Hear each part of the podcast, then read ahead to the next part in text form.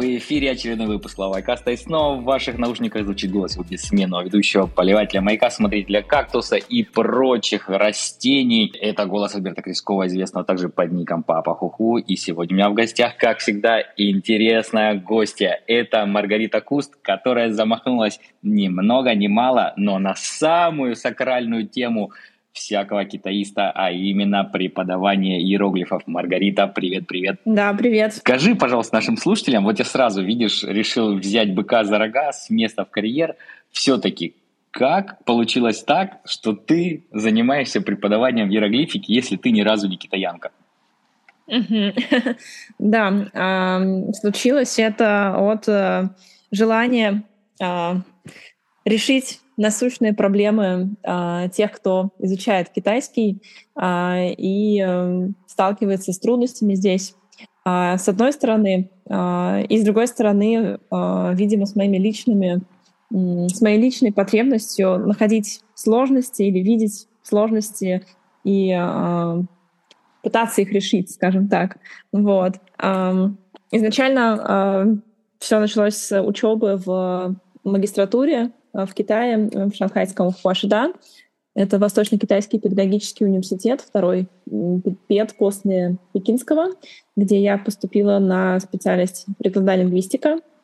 И э, в 2014 году э, начала учиться и работать, искать э, подработку в виде переводов и обучения китайскому языку. И моя одна из первых учениц по китайскому была девочка смешанной семьи, э, у которой папа шанхайец и мама русская. И на тот момент она готовилась к поступлению в шанхайскую школу и испытывала проблемы с изучением, с подготовкой вообще с языком. То есть она очень хорошо говорила, у нее китайская семья, даже, наверное, э, более беглая, чем я в каких-то темах, потому что она носитель, а я нет. А, но с письмом у нее были проблемы, и ее не устраивал э, тот подход, который давали ей китайские репетиторы, а именно прописывать стопку прописей и зазубривать. И так я начала с ней заниматься, открывая сама для себя какие-то более м, действенные способы запоминать иероглифы, находить их этимологию, объяснению. Э, и э, в итоге она успешно поступила в школу, закончила первый класс, я готовила ее еще параллельно, а, помогала ей с а, китайским на протяжении ее первого класса. И в тот момент, когда мы занимались, вот в первые какие-то вот месяцы, мне зародилась идея именно на эту тему писать диплом. Писать диплом о том, как преподавать иероглифику не иероглифичным вот да, да, не носителем языка. Вот тут давай я тебя перебью и задам такой каверзный вопрос. Ну вот, насколько я себе представляю, безусловно, эта тема на самом деле очень интересная, потому что иероглифы всех привлекают, они кажутся, с одной стороны, экзотичными, с другой стороны, неприступными, и, конечно, целый вообще спектр задачи, он заставляет так вот подойти к ней с трепетом, но тем не менее – как я понимаю, все-таки вот то, что ты упомянула, китайский способ изучения иероглифики через «ж», то есть усичилась на пятой точке, все учим, сидя на попе, прописывая стопки прописи, которые ты упомянула. Это же, по идее, вот ну, единственный вариант, потому что другой вариант, с которым я сталкивался, а периодически люди возникают на горизонте, которые говорят, что они изобрели новый способ изучения иероглифов, это обычно знаешь, там либо метод э, Ильи Франка, типа давайте вот вы будете смотреть на два текста одновременно, на русском и на китайском, либо какие-то варианты мнемоники. Ну, давайте запомним, что там большой это человечек с раскинутыми руками, а очень большой это человечек с раскинутыми руками, у него еще там что-то свисает между ног и прочее. Ну вот, э, вот такая вот э, мнемоника и псевдоэтимология – это другой способ, который я видел. Расскажи, вот ты, когда столкнулась с тем, что есть у нас, у не китаязычных, у неносителей языка проблемы с запоминанием иероглифов, как ты подошла? Вот где, в чем твоя фишка? Ну, э, наверное, самая главная фишка вот э, с ней, с ребенком была в том, чтобы вообще а, показать ей логику э, этого всего. Потому что подход тупо прописывать, он на нее не действовал, он и на взрослых людей действует очень удручающе. И несмотря на то, что я не не специалист глубокий, да, я не изучала именно этимологию, как э, предыдущий, да, гость у тебя был в эфире, э, который прям занимается очень э, глубоко, да, палеолингвистикой, все равно э, какие-то базовые вещи дать и объяснить, что вот эти чер черт черточки, да, черточки здесь, это не просто абстрактно что-то, а это какие-то элементы, которые что-то означают. И именно поэтому они здесь стоят. А вот это первый такой самый простой, но и важный пласт. Вообще показать, как это устроено. То есть через э, рассказ да, и объяснение структуры и логики письменности показать, что это все не рандомный какой-то набор элементов, а и это снимает очень большой психологический такой барьер, потому что наш мозг, он отказывается запоминать, что ли, то, что непонятно, то, что нелогично, это кажется чем-то ненужным. Вот. А второе — это, э, это альтернативные способы запомнить. Да, сюда входят и как ты сказал, ну, такие псевдонаучные, да, э, любительские этимологии, но которые мы используем для того, чтобы в итоге запомнить хотя бы соотносить внешнее написание со значением знака, ну и в идеале, конечно, помнить, как он, как он пишется по памяти из головы. И одним только, даже если брать письменные задания какие-то, а, то одним прописыванием здесь на нем далеко не уедешь. И есть различные упражнения более такие, знаешь, трудные с точки зрения подключения мозга, чтобы их выполнить а, не на автомате, но они более действенные для запоминания знаков. Ты знаешь, я с тобой поделюсь вот своей сложностью. До сих пор, конечно же, во-первых, у меня, как у всякого человека, который пользуется компьютером и телефоном, конечно, совершенно атрофируются руки. То есть написать иероглиф, э, вспомнить, как он пишется, гораздо сложнее, чем его узнать на чтении. Вот у меня первый такой тоже подковыристый вопрос. Например, ты на своих учениках, или ты на себе, или ты на своих китайских коллегах, которых ты наверняка встречала, опять же таки, обучаясь в двух университетах прекрасном Китае, ты наверняка видела, что проблемы с написанием иероглифов встречаются у всех.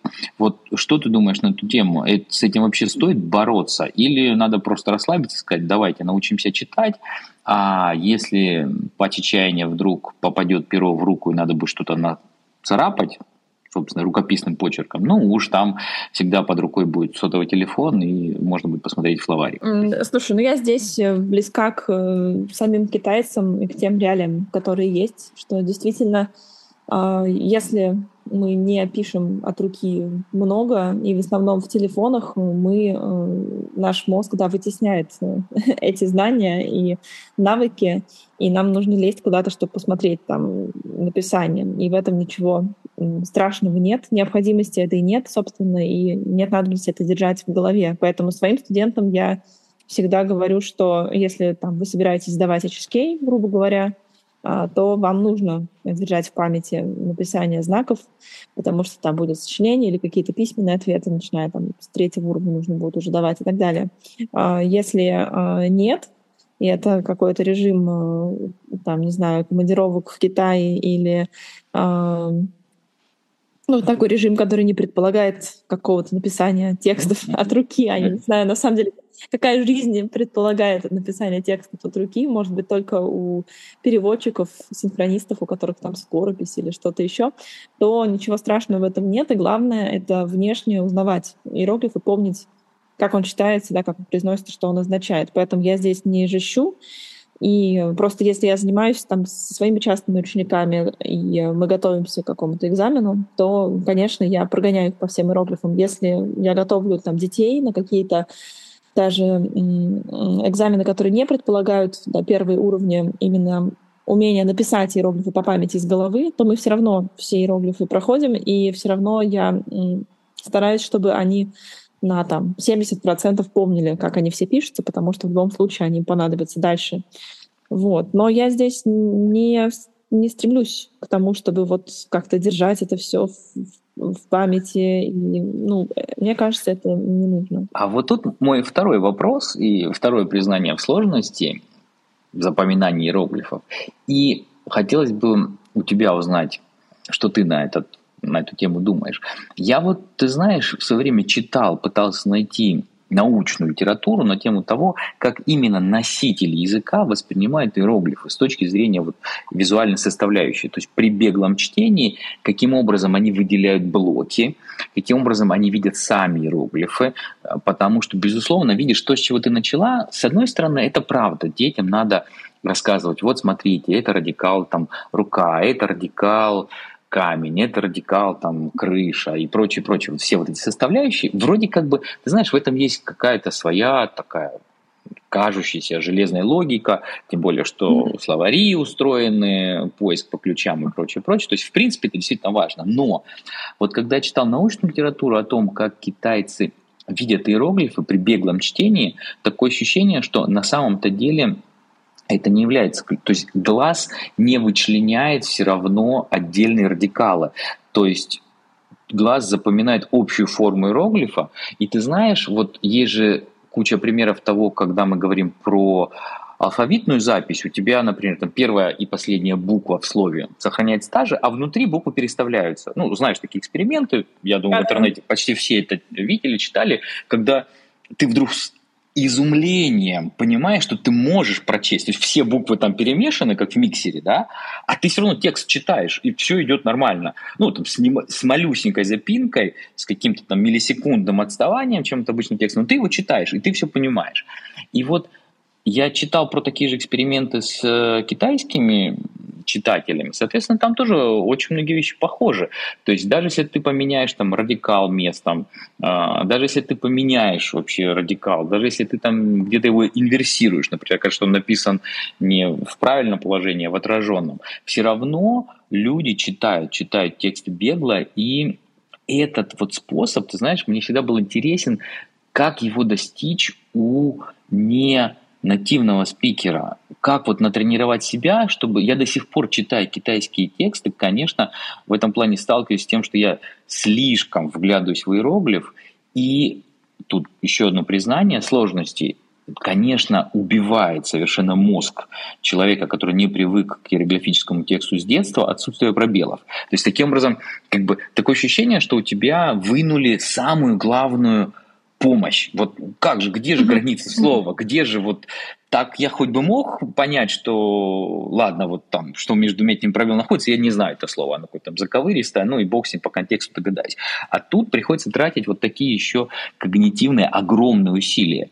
Что китайцы, кстати, не делают. Для них, опять-таки, научными экспериментами доказано, что отсутствие пробела в тексте для них совершенно не является проблемой. И даже мы можем также поэкспериментировать, убрать пробелы все из обычного нашего буквенного текста, и на, на самом деле он хорошо читается, ну, только с, с очень там, небольшой задержкой. Вот что ты на эту тему думаешь? Ну, я думаю, чтобы достичь того уровня чтения, что у тебя там взяли, не знаю, какой-то ключ на радикал и инверсионно его написали, и ты все равно узнаешь иероглиф, для этого нужно хотя бы знать эти элементы, в принципе. То есть а, я думаю, что насмотренность а, вот этих базовых да, графем, и то, что для китайцев более важно, это боковые графемы, да, или как их называют, э, краевые элементы. То, что мы выделяем после первой разбивки иероглифа на его составные части например, как в ИС, да, который иероглиф И, смысл, э, верхняя его часть, звук, да, а дальше внизу идет уже сердце. Э, то есть они запоминают вот этими блоками целыми. Поэтому, конечно, если ты внутри там что-то переставишь или поменяешь, э, суть от этого не поменяется. Вот.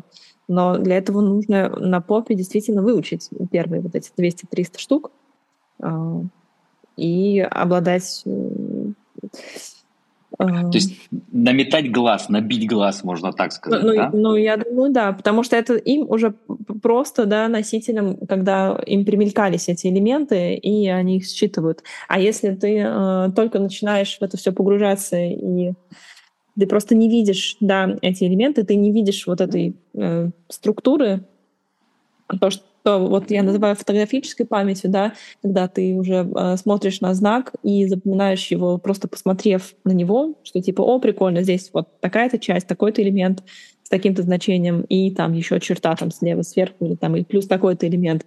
Э, эта способность, она развивается уже с, с течением, когда ты набрал вот эту довольно большую базу базовых элементов, тогда ты можешь так оперировать ими.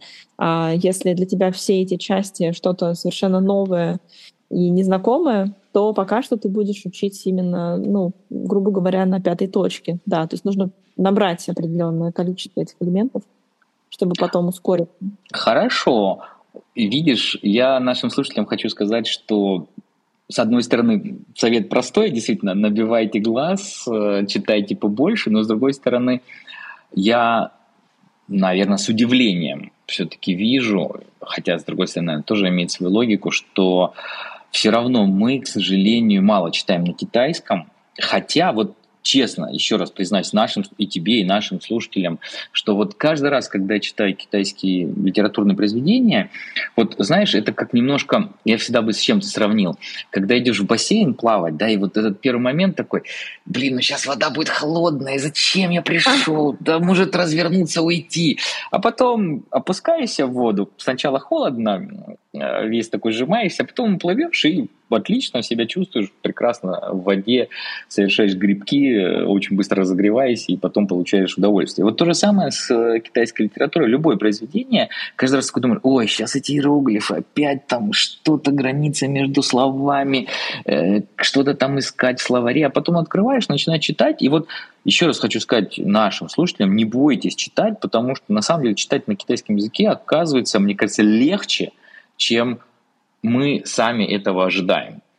Вот у тебя какой опыт в этом плане? Да, я согласна с тем, что это также, в принципе, как и с э, изучением, началом да, изучения китайского и э, э, погружением вот в иероглифику. Вначале тебе просто непонятно, как это устроено, и это отпугивает, это вызывает кучу сомнений, страхов и так далее. Особенно всякие э, э, ну, вся, всякая информация в духе того, что там 80 с лишним тысяч знаков и так далее. Вот, когда м, начинаешь разбираться в этом, оказывается, что, в общем-то, так много и не нужно, и, в общем-то, есть какая-то логика, и можно как-то все это легче и так далее. Вот. Поэтому, да, есть такое. Ты как учитель, ты же сталкиваешься постоянно с тем, что у учеников есть проблемы.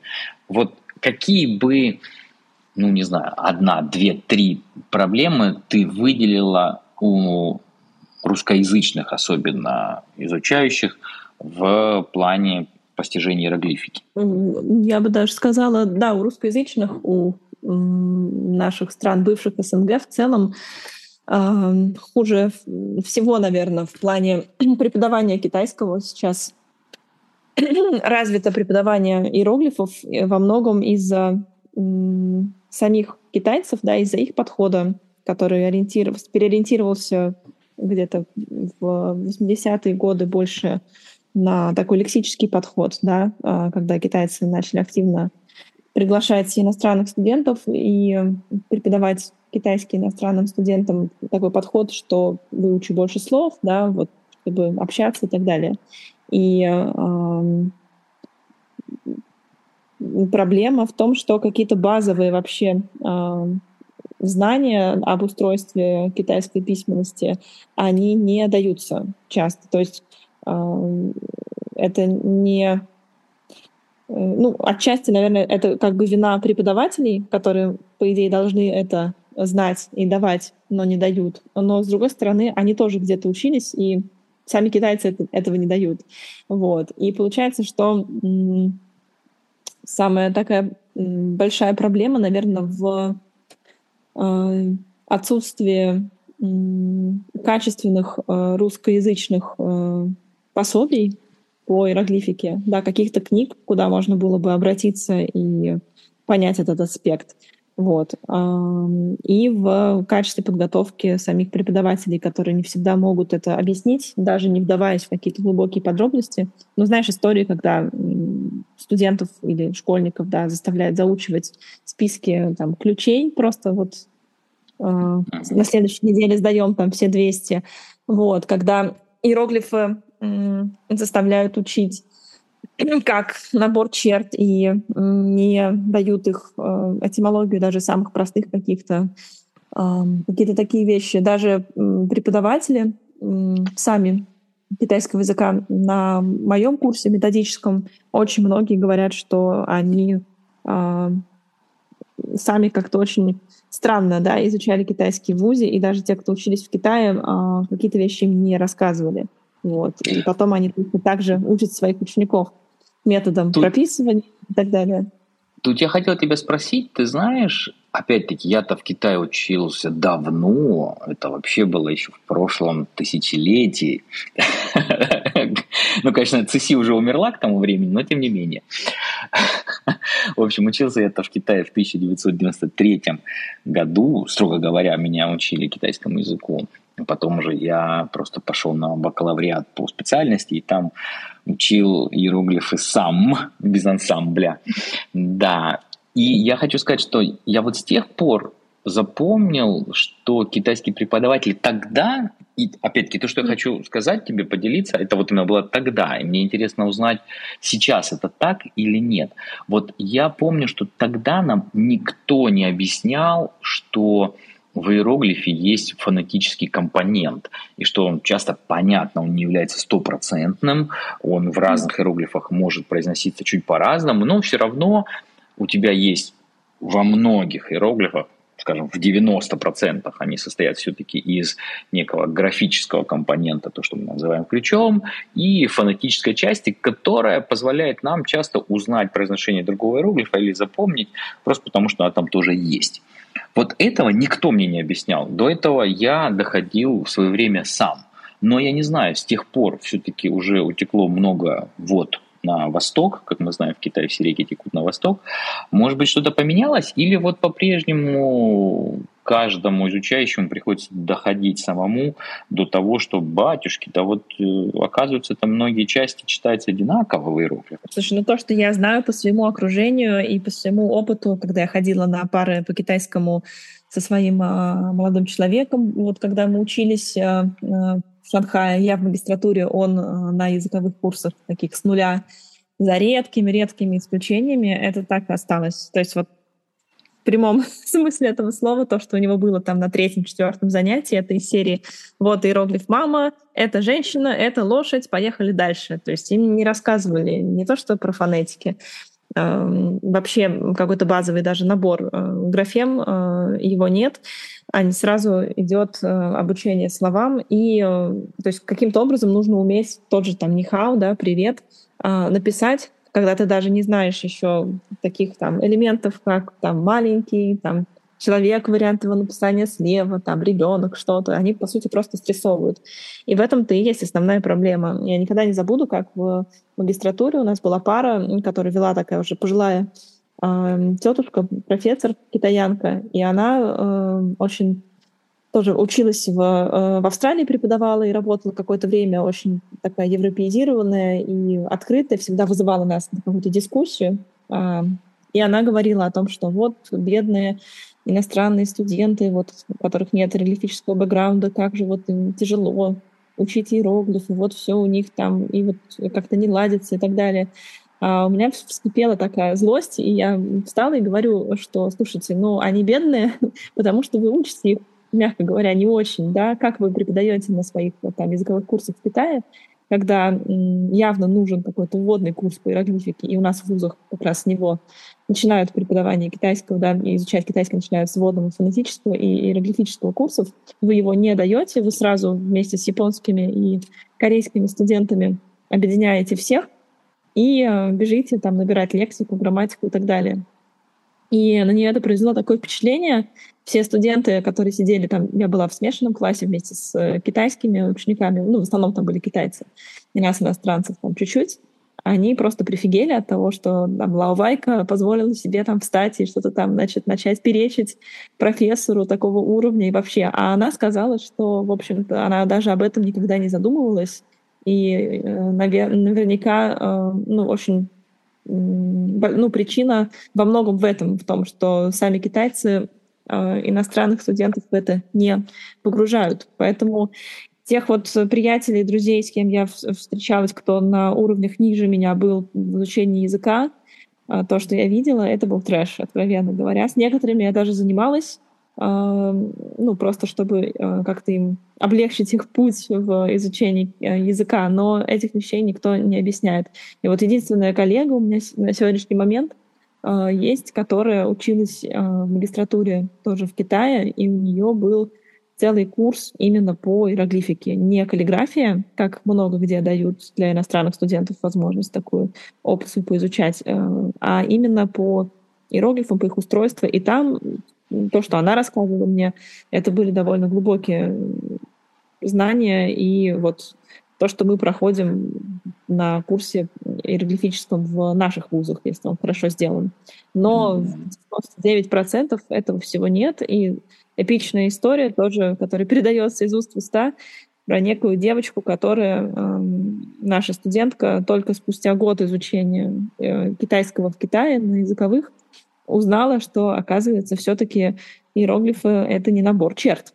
То есть даже просто на уровне э, элементов базовых, да, графем, э, она этот момент для себя упустила. И я думаю, что во многом ну, потому что если ты находишься в Китае, ты не особо ходишь по каким-то книжным и смотришь какие-то дополнительные пособия по иероглифике, ты же веришь тому, что тебе говорят китайские лауши, и если там нигде не звучит никаких фраз про то, что вот есть там условно а, там кривые элементы или ключи, там неважно как давай суть это не меняет какие-то вот смыслозначащие, да, базовые графемы, а, то ты не будешь, наверное, задаваться этим вопросом. Поэтому ну, так я же осталось. Тут, да, я тебя тут перебью. Ты в том, что сказала, вот я тебя внимательно слушал, упомянула вещи, которые я, ты знаешь, не задумывался раньше, хотя она совершенно действительно на поверхности.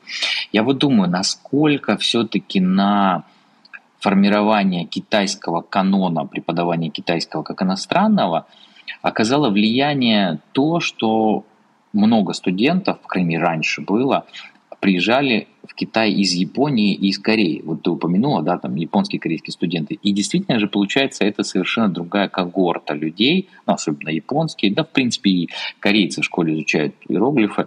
То есть люди, у которых все-таки уже набита рука, набит глаз, и как бы для них совершенно это не нужно, вот этот курс там базовой иероглифики.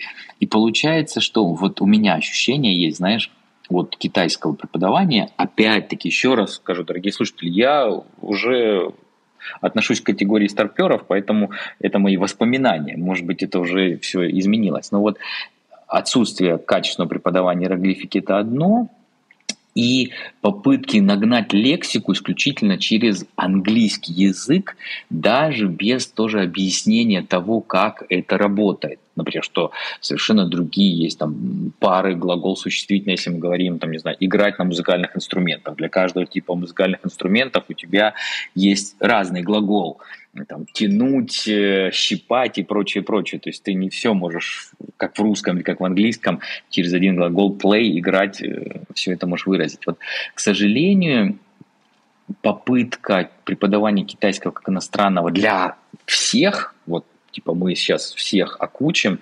она, на мой взгляд, привела к тому, что, может быть, оказывается, вот этот один размер для, подходит для всех, он-то и не подходит. Потому что я, кстати, тоже нашим слушателям скажу, меня всегда изумляло, как прекрасно японские и корейские студенты учат иероглифику, безусловно, как они вперед бегут, а, что-то пишут, но потом, как они ужасно говорят, не умеют строить фразы на китайском. А, явно у них проблемы тоже и с акцентом. Так что тут показывается, что все равно все немножко в проигрыше, только каждый в своем. Вот э, такая у меня сложилось такое впечатление. Напрашивается, да, напрашивается само собой, что на начальном этапе изучения китайского для студентов с неиероглифическим бэкграундом, там у них даже есть специальный термин, да, фейханю бейдин то есть вот для вот этих вот, у кого нету этого бейдина, для них должен быть хотя бы там, ну, на месяц, не знаю, какой-то вот интенсивных занятий, вводный курс, когда разделяются все ребята, да, кто приезжают в Китай учиться, и вот все там русские, немцы, там, не знаю, украинцы, поляки и так далее, они идут в этот курс, и, а корейцы и японцы, они уже могут начинать э, сразу же изучение языка. Но, как я понимаю, экономически это не совсем выгодно, что ли, э, китайским вузам. То есть нужно как-то сформировать еще эти группы. И, в общем-то, такую mm-hmm. программу наверное, никто не, ну, не написал еще. Вот. А раз ее нет там, такой а, толковый, то у нас тоже ее нет.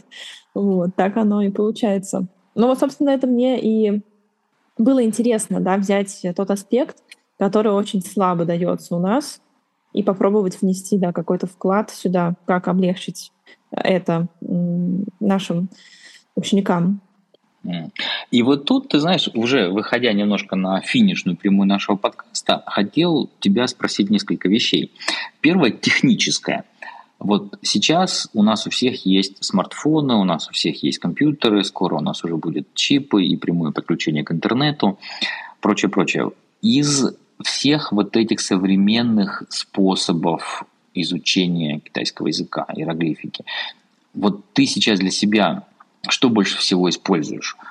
Может быть, ты поделишься, не знаю, каким-то там лайфхаком или каким-то, не знаю, там, приложением, которое тебе нравится. Или, или наоборот, нет, ребята, все, давайте не будем слишком уходить в ультрасовременность, все-таки будем брать в руки ручку и писать на бумаге. А, недавно как раз э, записывала Reels, а, где показывала про классный такой э, сайт где можно тренироваться писать иероглиф. Э, сначала там идет подсказка, где серым шрифтом, да, он как бы выделен, и нужно сверху его обводить согласно правилам порядку черт. Причем, если ты начинаешь обводить неправильно, то система не пускает тебя на следующий уровень, условно, и нужно вот именно в правильном направлении все вести. А потом можно нажать, э, спрятать вот эту подсказку и попробовать по памяти его написать в пустой клеточке, вводя пальцем по экрану, телефону или мышкой в компьютере. А, и таким образом э, восстановить э, в памяти, записать его. Вот всякие такие штуки, для которых не нужно а, наличие там ручки и бумаги рядом, а, по мне так это очень хороший способ. И есть классное приложение китайские слауши, по-моему, называется. Наши ребята его придумали, и там вот эта функция тоже, она есть встроенная внутри. Можно найти учебник, по которому ты занимаешься, можно найти а, какие-то списки слов, и там режим именно изучения иероглифов, когда ты видишь его, там в виде сопоставь карточку со значением, и потом вот потренируйся его писать. Вот я думаю, что это очень хороший способ на данный момент. Ну, опять же, интервальное повторение. Здесь и Quizlet, и различные приложения для телефонов, которые сейчас есть, когда э, тебе постоянно примелькивают на эти иероглифы слова, и не нужно отрывать себя от какой-то рутины, специально усаживаться куда-то. Но зависит очень сильно от э, уровня, да, если уже базовые там 200-300 элементов набраны, то можно смело пользоваться чем-то таким. А, если они еще не набраны, то тут по-любому нужно посидеть, да, посидеть и пописать. Но даже если брать вот прописывание, мне намного больше заходит, и своим ученикам тоже я даю э, не писать там несколько строчек, знак, а э, разложить его по порядку черт один там, или два раза, чтобы mm-hmm. просто э, поэтапно написать черту за чертой. В этот момент очень много ошибок выясняется э, в тех, тех же чертах, э, там, в порядке написания и так далее. Да, вот э, те ресурсы, да, онлайн и приложения на смартфоне, на смартфонах, которые позволяют э, воспроизводить иероглиф э, по памяти обводя его по уже готовой заготовке, да, или э, без подсказки э, вытаскивать из головы. Ну, особенно, я думаю, для подготовки к экзаменам, к тем случаям в жизни, когда пригождается их написание по памяти из головы. Это такой хороший способ. Хорошо, спасибо тебе большое за такую практическую информацию. Я думаю, часть наших слушателей наверняка нас слушает все-таки именно для того, чтобы для себя вынести какие-то лайфхаки, для себя вынести, может быть, какие-то такие как это правильно назвать, более короткие пути к постижению иероглифики, хотя, опять-таки, есть у нас у всех сомнения, кто эту иероглифику учил и учит, насколько можно э, скостить свой длинный путь, насколько можно где-то сделать такое вот движение на перекосок, сделать такой шорткат и выйти к цели заветной. Мне кажется, что основной шорткат здесь в том, э, чтобы изначально изначально э, освоить те э, базовые вещи, те основы в той последовательности, в которой нужно это сделать. Потому что потом весь последующий путь, он будет гораздо проще. Вот. И очень много сил моральных, эмоциональных, физических по времени уходит у изучающих китайский именно от того, что а, они да, тыкаются в разные вот э, там приложения, какие-то упражнения, книжки, не понимая, где правда. И задача uh-huh. преподавателя здесь как-то вот сориентировать все-таки, э, показать эту дорогу э, и в идеале ну, по ней провести вообще. Вот, поэтому... Давай я скажу нашим слушателям, что в шоу-нотах нашего выпуска будет ссылка на твои курсы, поэтому я думаю, кто заинтересовался всем тем, что он услышал сегодня, у кого проснулось любопытство или у кого есть такая необходимость, всегда могут к тебе прийти и там уже тебя найти, тоже задать дополнительные вопросы, ну и уже решить, соответственно, окунаться или нет в этот самый океан иероглифики. Я со своей стороны хочу вот уже последний вопрос в нашем сегодняшнем выпуске. Конечно, он слегка попсовый, но тем не менее я его задам. Вот все-таки ты в Китае не была уже долго, правильно? Потому что Китай ну, закрыт, да. сюда не попадешь, у нас угу. такой надежный барьер, но все предпосылки, дорогие наши слушатели, к тому, что уже очень скоро, уже прям, очень, может быть, даже когда выйдет подкаст, это уже случится, что Китай откроется. Вот смотри, открывается Китай. Насколько быстро ты хотела бы сюда приехать и для чего? Вот, если тебе вдруг хочется попасть в Поднебесную? А, ой, это хороший вопрос.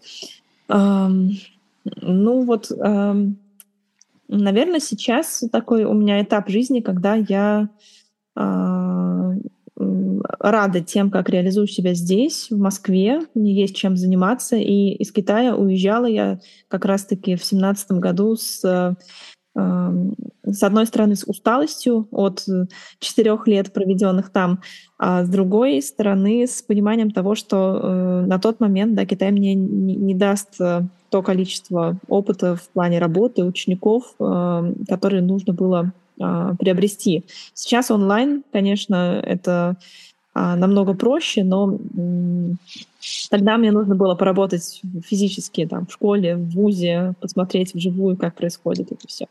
Сейчас, наверное, хотелось бы поехать, чтобы попутешествовать больше и проведать э, своего научного руководителя, передать приветы друзьям китайским, но э, без э, погружения в какую-то академическую среду на данном этапе моей жизни. Хотя периодически у меня это подзынкивают мысли о PhD. А, вопрос зачем, да, то есть э, просто получить для галочки э, мне не нужно. То есть, может быть, на каком-то этапе я пойму, что мне без этого никак, и действительно в этом есть смысл. Вот. В плане того желания, которое есть сейчас, скорее э, поехать попутешествовать, посмотреть те места, которые я не успела посмотреть, пока училась. А, вот и, покушать, и покушать а, китайскую кухню. Здесь я уже даже адаптировалась и на прошлой неделе купила себе котел для приготовления хого и печку, которая плиту, на которой ставят на стол, чтобы его готовить. Так что такими темпами, э, да. Такими темпами ты откроешь свой китайский ресторан, как один из наших замечательных гостей из недавних да. выпусков, да.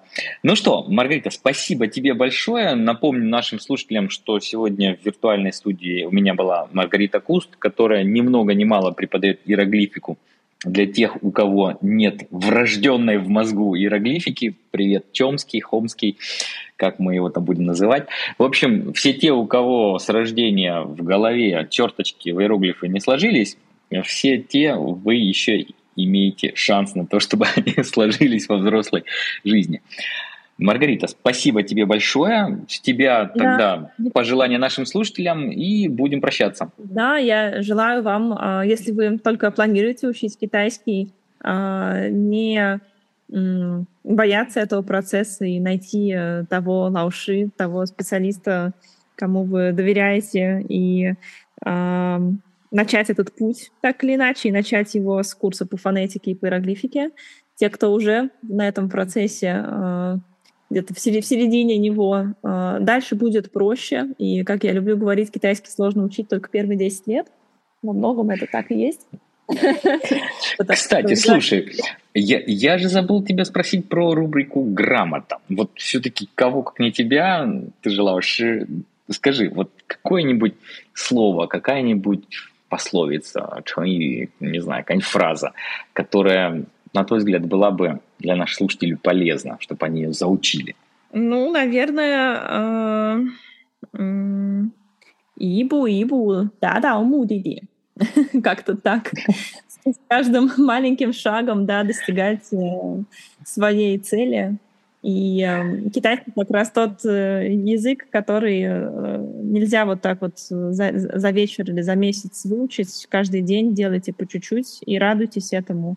И, э, и будет общем, прогресс.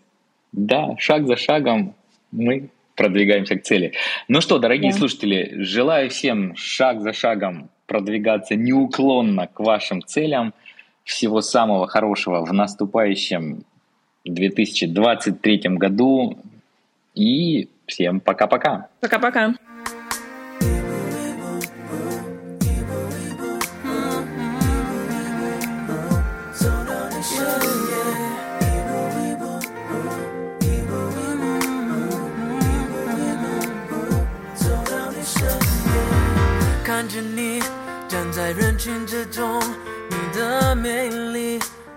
心也被你吸引。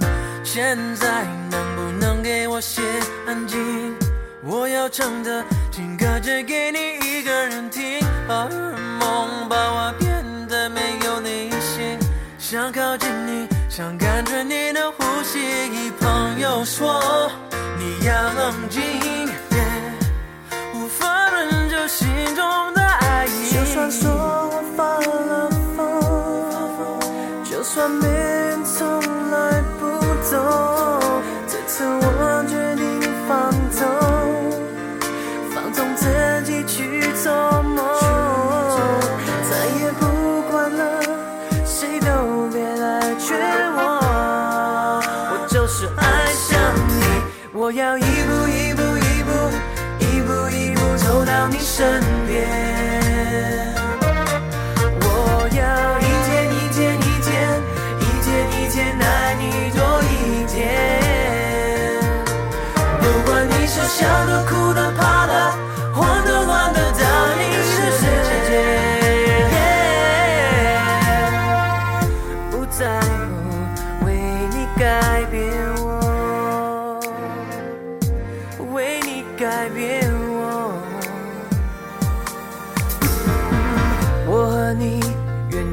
开人群，在这一刻，所有的人都被忘记。